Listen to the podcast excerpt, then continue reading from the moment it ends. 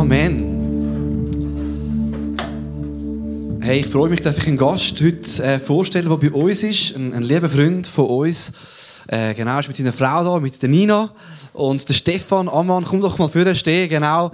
Geben wir ihnen doch, geben wir am Stehen einen Applaus. Schön bist du da.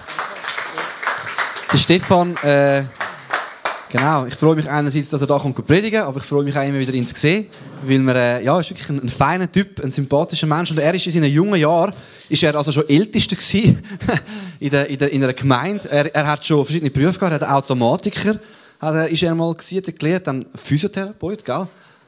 Sozialarbeiter, dann, und jetzt studiert er noch Lehrer aber neben all dem ist er auch noch ab und zu Prediger. Und das ist wirklich gewaltig. Und äh, ich habe dich schon immer wieder erlebt als ein Mann mit Tiefgang, wirklich will, ja, Gott kennenlernen. Und mega schön bist du da und wirst du uns etwas weitergeben aus dem Wort von Gott und wirst du uns heute Morgen ermutigen. Tun wir ihn doch nochmal mit einem kleinen Applaus bei uns willkommen heißen. Danke.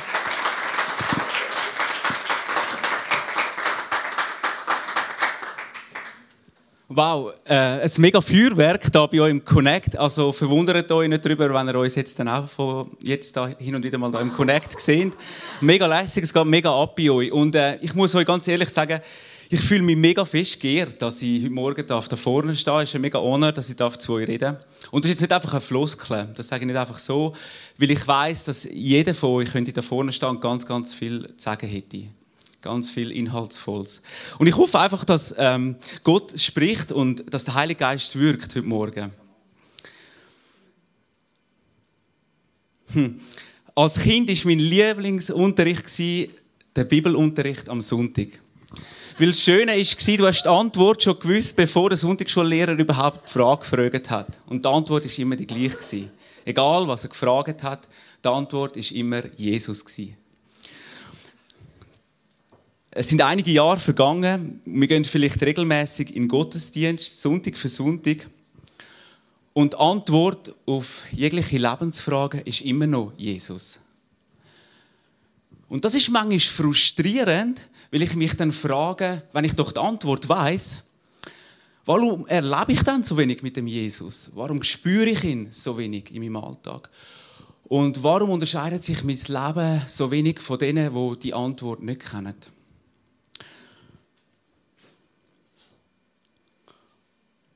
Und der Punkt ist, dass es Jesus nicht um die richtige Antwort geht. Der Punkt ist, dass Jesus das Ass in deinem Ärmel ist. Dass Jesus die Karte ist, die matchentscheidende Karte, auf die du alles setzt, auf die du dein ganzes Vertrauen setzt. Jesus möchte nicht einfach eine nette Antwort sein, sondern er möchte ein Trumpf sein in deinem Spiel, in deinem Lebensspiel. Er möchte der Trumpf sein, er möchte das Ass sein. Und ich weiß nicht, ihr kennt sicher alle den, oder die meisten wahrscheinlich den Film Casino Royale. Und da gibt es eine ganz bekannte Szene mit dem Daniel Craig, äh, wo er all in geht und er setzt irgendwie 40 ähm, Millionen 500.000 Dollar auf einmal.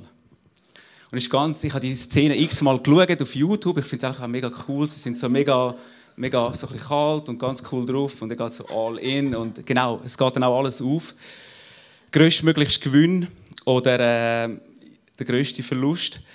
Und ich habe mich gefragt im Zusammenhang mit dieser Szene, was wäre, wenn wir in unserem Leben alles auf eine Karte würden setzen? Wie würde unser Leben aussehen, wenn wir würden sagen, hey, ich setze in jeder Situation mein Vertrauen auf das Ass, auf das Ass Christus? Wie würde unser Leben aussehen? Das Problem ist, dass der Durchschnittsbürger weitaus weniger risikofreudig ist als der Daniel Craig alias James Bond da im Film. Und wir alle kennen oder wissen, wie Börsen, Börsenmakler oder Investoren unterwegs sind und die setzen sogar auf Diversifikation. Sprich, sie schauen irgendwie schauen, dass die Anlagen in möglichst viele Körbchen verteilt sind, dass wenn mal etwas schief geht, dass trotzdem noch ein Gewinn übrig bleibt. Und wir alle wissen, dass seit der Finanzkrise und der Corona-Pandemie, dass es ein Leben ohne Risiko nicht gibt. Es ist einfach nicht möglich. Wir können nicht jegliches Risiko aus, ausmerzen in unserem Leben. Und ganz ein renommierter deutscher Psychologe, ähm, der dazu am Max-Planck-Institut forscht, äh, der Gerd Gigerenzer, der ist so ein Spezialist, wenn es um das Thema Risiko geht. Und ich kann es nicht so gut lesen, ich lese es euch vor und er hat ganz etwas Interessantes gesagt. Und zwar sagt er folgendes. Manche denken, ein Nullrisiko sei besser als ein noch so kleines Risiko. Das wäre auch richtig, würde man nicht durch das Vermeiden des einen Risikos ein anderes eingehen. Kein Risiko eingehen zu wollen, kann also echte Gefahr erzeugen. Also, wenn wir kein Risiko eingehen, dann laufen wir erst richtig in Gefahr. Das ist eigentlich so seine Zusammenfassung. Und er ist nicht Christ, soviel ich weiß. Aber das hat ganz, ganz viel mit dieser Predigt heute Morgen zu tun. Und wir möchten zusammen heute Morgen in eine Geschichte von einem Mann einsteigen, wo am entscheidenden Punkt in seinem Leben versucht hat, jedes Risiko zu vermeiden und indem dass er das gemacht hat, das größte Risiko überhaupt gegangen ist. Nämlich er hat sich um das Segen Gottes gebracht. Und der Mann, sein Name ist Assa. Vielleicht hast du schon mal von ihm, von ihm gehört. Sehr ein eindrücklicher Mann. Ihr seht da vorne, er hat super angefangen. Er hat einen mega steilen Lauf mit Gott. Und ich muss vielleicht von, von der Ausgangslage noch ganz kurz etwas sagen. Und zwar war es so dass zu seiner Zeit ähm, das Königreich Israel Teil war. Es hat ein Nordreich und ein Südreich. Das Nordreich Israel und das Südreich Juda. Und in jedem von diesen Reichen, ist interessant, hat es je 20 Könige gegeben. Und die meisten Könige haben es einfach überhaupt nicht auf die Reihe gebracht mit dem Gott. Also im Nordreich hat es von diesen 20 Königen keinen einzigen gegeben, wo Gott nachgefolgt ist. Sie haben alle ihre Götzen gehabt und haben eigentlich gemacht, was sie wollen. Und im Südreich hat es acht, acht von 20 Königen gegeben, wo Gott nachgefolgt sind. Kleine Zahl. Und einer von ihnen ist der Assa Und der Assa hat, wie gesagt, er hat schon jung gestartet als König und hat eigentlich alles gemacht, was Gott Freude macht. Er hat mal alle Altäre abgerissen, er hat mit den Götzen aufgeräumt und er hat den Bund mit Gott erneuert. So, er hat gesagt: Hey, Herr, wir wollen dich von ganzem Herzen suchen. Er ist mit dem ganzen Volk vor Gott gekommen und er hat den Bund erneuert. Und wie du vielleicht selber aus deinem Leben weißt, wenn wir mit Jesus unterwegs sind, dann bedeutet das nicht automatisch, dass alles in unserem Leben immer wie am Schnürli läuft, dass es keine Komplikationen gibt, dass es keine Herausforderungen gibt, dass einfach alles so durchgewunken wird. Es gibt auch ein Buch dazu, warum Gott nicht, glücklich macht.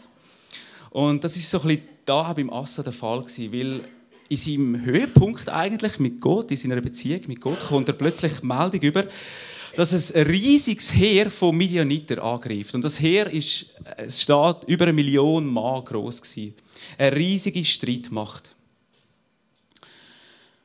Und der Asa, wie er natürlich unterwegs war, macht das einzig Richtige. Er zieht den Trumpf. Und er sagt, ich setze alles auf eine Karte. Und ich möchte euch das kurz vorlesen. Und zwar steht die Geschichte in der Chronik. Oder ich lese es euch vielleicht da vom Tablet. Und Asa rief zum Herrn, seinen Gott, und sagte, Herr, außer dir ist keiner, der helfen kann im Kampf zwischen einem Starken und einem Kraftlosen.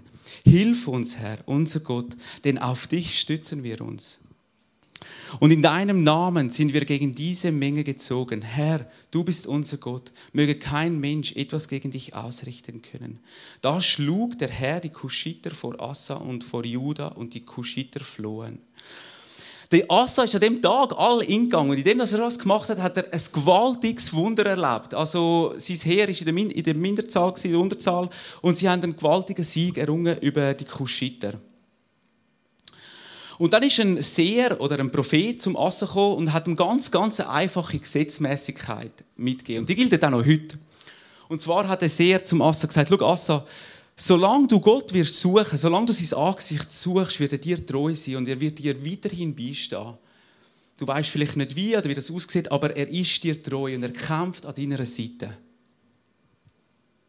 Und der Assa hat auf das aber nochmal neuen Mut, äh, nochmal neuen Mut gefasst und er ist enthusiastisch gewesen und er hat nochmal alles in die Beziehung mit Gott investiert, heißt Und es heißt, dass in den folgenden Jahren kein Krieg im, im Reich Juda geherrscht hat. Und es ist Frieden und aus meiner persönlichen Erfahrung weiß ich, dass Gott die Friedenszeiten im Leben, wenn einfach alles so am Schnürli läuft, wenn das eine das andere ergibt und mir hat eigentlich sozusagen kein Problem, dass das die gefährlichsten Zeiten sind für meine Gottesbeziehung, weil ich dann in der Gefahr stehe, dass ich auf mich selber vertraue und den Gott langsam, aber sicher vernachlässige.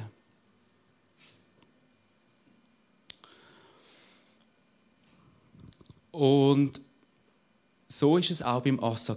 Und an, dieser, an diesem Punkt nimmt seine Geschichte eine Wende. Und es ist ganz interessant. Jetzt passiert etwas ganz, eigentlich etwas ganz Kleines, ganz, ganz Kleines im Vergleich zu dem, was der Assa erlebt hat. Und zwar erfahrt er, dass der König vom Nordreich, der König Bascha, eine kleine Stadt Rama an der Grenze von diesen beiden Reichen ausbaut. Eine kleine Stadt ausbaut, oder? Nichts Grosses, ein Pipifax, so. Ja, eine kleine Prüfung, kleine Versuchung. Und eigentlich liegt es doch auf der Hand, oder? Die Antwort haben wir alle. Was macht der Asa in dieser Situation? Was macht er recht? Ja klar, er geht all in für Gott. Er sagt, hey, ich gebe nochmal alles auf die Karte. Ist ja logisch. Ich habe, ich habe Gott erlebt. Ich weiß, dass er mit mir kämpft. Scheinbar nicht. Es ist scheinbar nicht so logisch. Und es, die Geschichte zeigt uns, dass der Assa über die Jahre selbstgefällig geworden ist. Und und dann ganz stellvertretend nimmt er Gold und Silber aus dem Tempel und hat einen mega klugen Plan. Er ist sicher ein intelligenter Mann und hat gedacht, hey, ich mache doch ein Bündnis mit dem König von Damaskus. Und er sagt dem König von Damaskus, er soll den König vom Nordreich von Israel angreifen und dann wird der von mir abladen und ich habe meine Ruhe. Wow, es ist ein mega guter Plan. Er nimmt das Gold aus dem Tempel, wo eigentlich für den Lobpreis für Gott bestimmt ist und schickt es zu dem König in Damaskus. Und zu allem anderen, der Plan geht auf. Der König von Damaskus lässt sich einkaufen sozusagen und macht sich auf den Weg und greift den König vom Nordreich an und der lädt ab und Happy End, oder?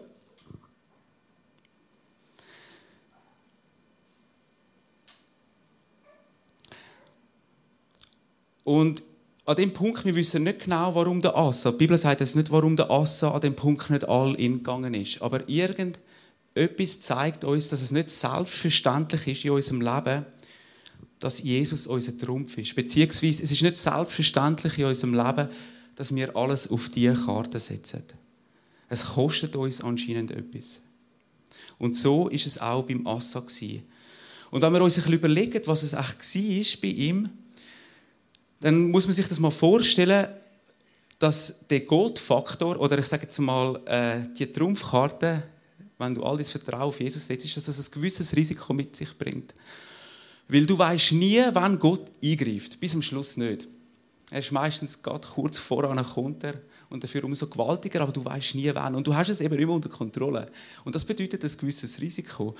Also ist es einfacher eigentlich für uns, dass wir auf unsere Stärken setzen, dass wir uns ganz auf uns selber verlöhnen und selber versuchen, die Situationen, das Leben zu meistern.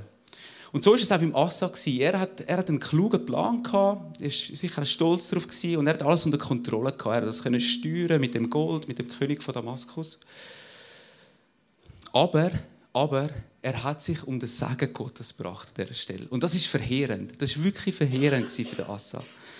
Und weil es kommt, der gleiche Seher kommt nochmal zu ihm und nachher heißt, zu dieser Zeit kam Kanai, der Seher, zu Assa, dem König von Juda, und sagte zu ihm, weil du dich auf den König von Aram gestützt hast und dich nicht auf den Herrn, deinen Gott, gestützt hast, darum ist das Heer des Königs von Aram deiner Hand entkommen. Waren die Kuschiter und die Libyer nicht ein riesiges Heer mit Wagen und Reitern? Doch weil du dich auf den Herrn gestützt hast, hat er sie in deine Hand gegeben. Also in dem, wenn wir nochmal zurückgehen zu dem Zitat von dem Psychologen, in dem, dass der Assa kein Risiko hat eingehen in seinem Leben, ist er das größte Risiko überhaupt eingegangen. Und zwar hat er sich um das Segen Gottes gebracht. Und ich wünsche, ich wünsche, ich wünsche niemandem das da rein. Ich wünsche mir, dass, dass du in jeder Situation in deinem Leben die Trumpfkarte ziehst. Dass du die Karte ziehst, wo alle anderen Karten schlägt wo das Spiel entscheidet, dass du das Ass ziehst, Jesus Christus, und dass du all dein Vertrauen auf ihn setzt. Und jetzt ist die Frage, was bedeutet das denn, all in zu gehen für Gott? Was heißt das überhaupt?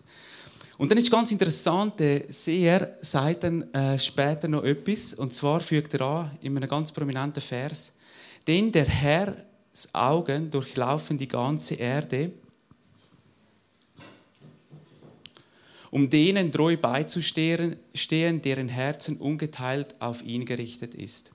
Und wenn man sich das mal so bildlich vorstellt, du kannst die Augen schließen, wenn du dir vorstellst, dass Gottes Augen durchstreifen die ganze Welt. So, sie sind immer unterwegs und sie halten an der Stelle, wo sie treue Herzen sind.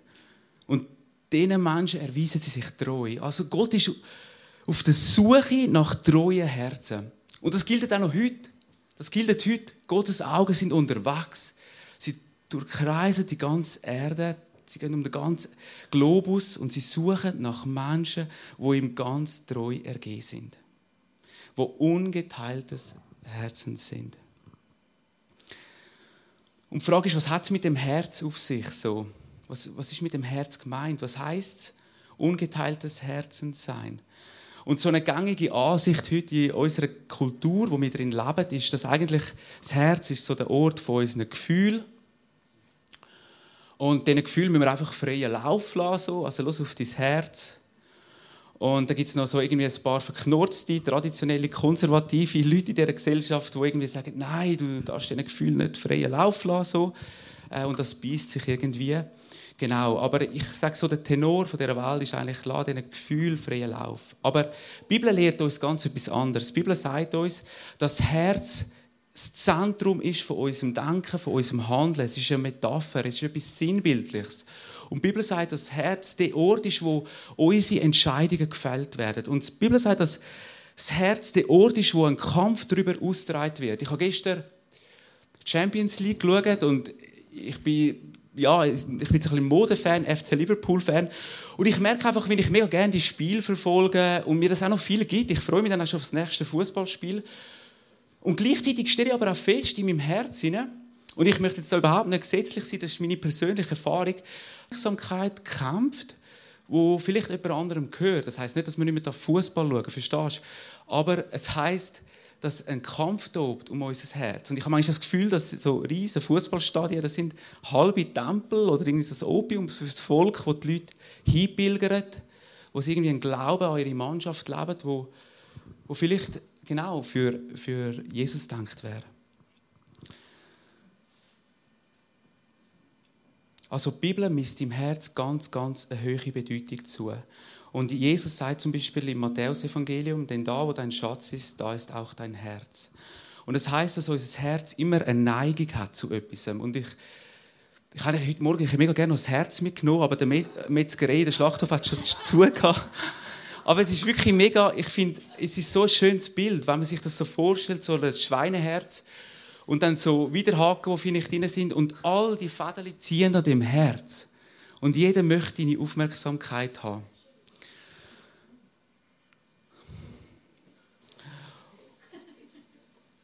Und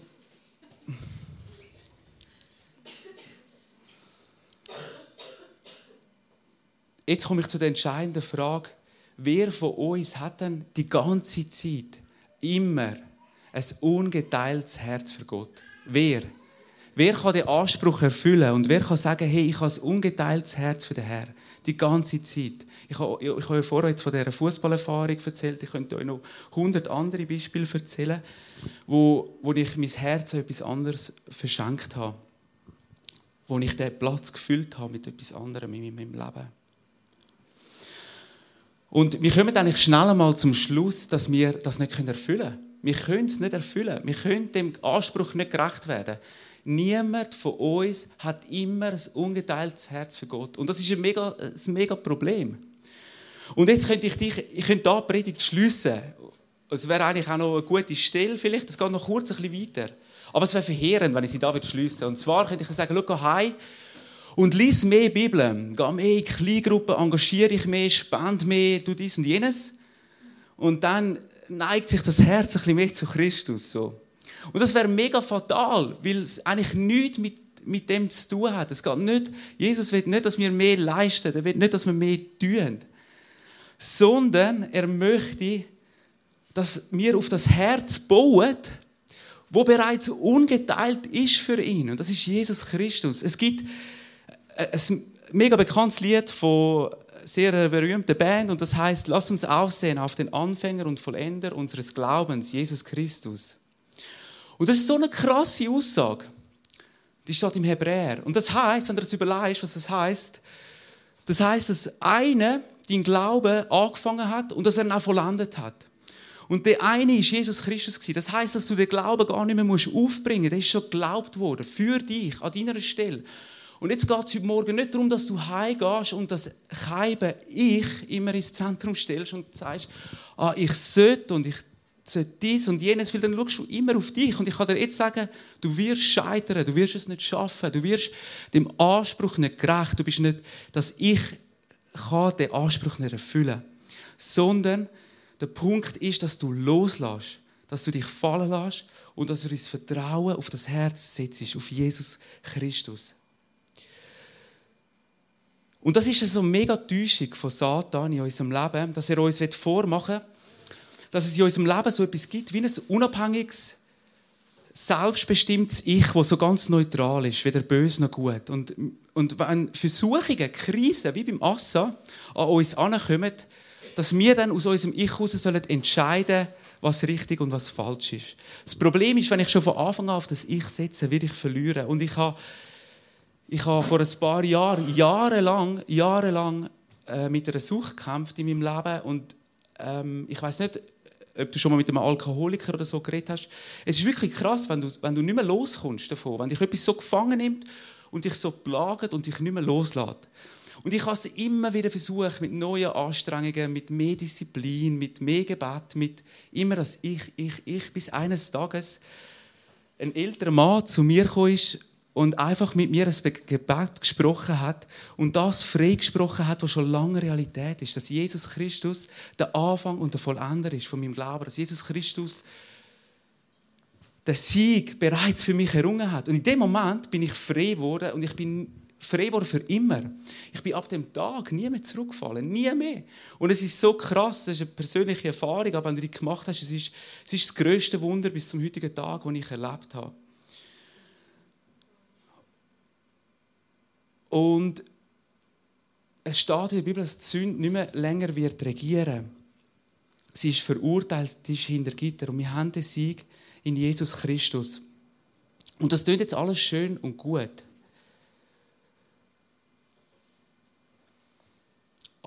Aber ich möchte ganz kurz einfach auch noch erwähnen, dass das All-In geht, dass es uns etwas kostet. Es ist nicht gratis.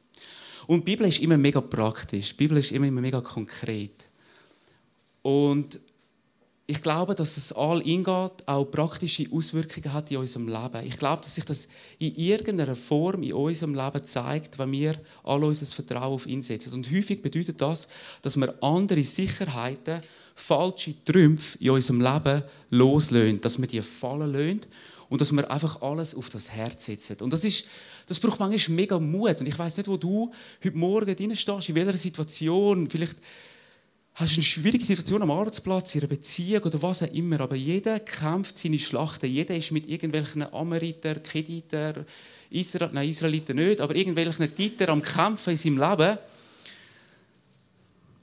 Und die Antwort ist immer die gleiche. Geh all in, wie der Assa im ersten Teil dieser Geschichte. Und ich möchte zum Schluss das ganz praktisch auch noch an einem Zeugnis von Nina und von mir erzählen, wie das aussehen kann. Und zwar ist es so, dass wir, äh, Nina und ich, uns schon gleich mal, nachdem wir geheiratet haben, Kind gewünscht haben. Und ähm, es hat dann aber nicht geklappt auf Anhieb. Es hat dann nach längerer Zeit nicht geklappt.